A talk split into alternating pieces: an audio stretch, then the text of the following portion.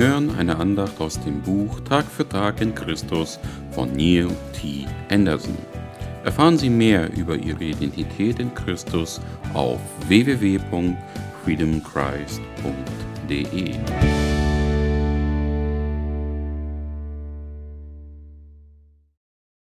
3. Januar Unterscheide göttliche Ziele von göttlichen Wünschen. Hat Gott je etwas gesagt und nicht getan? Hat er je etwas versprochen und es nicht wahrgemacht? 4. Mose 23, Vers 19 Ein Schlüssel, um glücklich und erfolgreich leben zu können, ist, ein göttliches Ziel von einem göttlichen Wunsch unterscheiden zu lernen. Ein göttliches Ziel ist ein bestimmtes Ergebnis von Gottes Führung in ihrem Leben, das nicht von Menschen oder Umständen außerhalb ihres Einflussbereichs abhängt. Über wen haben sie das Recht und die Kraft zu bestimmen? Eigentlich nur über sich selbst.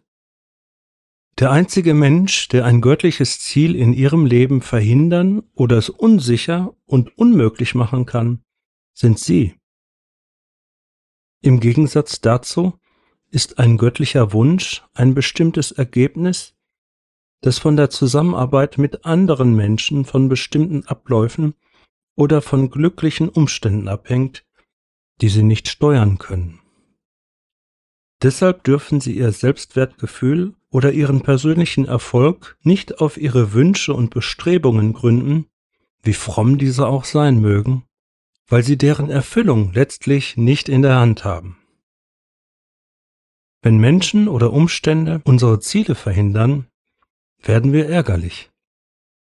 Wenn unser gestecktes Ziel unsicher ist, dann machen wir uns Sorgen. Wenn das Ziel nicht erreichbar zu sein scheint, werden wir entmutigt. Aber welches von Gott gegebene Ziel kann verhindert oder unmöglich gemacht werden? Bei Gott sind alle Dinge möglich. Und ich kann alles tun durch Christus, der mich stärkt. Kein Mensch kann uns davon abhalten, das zu sein, was Gott von uns erwartet. Merken Sie sich, wie Gott zwischen einem Ziel und einem Wunsch unterscheidet. Johannes schreibt, Meine lieben Kinder, ich schreibe euch diese Dinge, damit ihr nicht sündigt. 1. Johannes 2, Vers 1. Ganz bestimmt wünscht Gott, dass wir nicht sündigen. Doch wenn sich jemand unbußfertig gegen diesen Wunsch auflehnt, wird das Gottes Macht und seine Absicht nicht beeinträchtigen. Gottes Wunsch, dass jeder Mensch umkehrt, wird trotzdem bestehen, auch wenn es nicht jeder tut.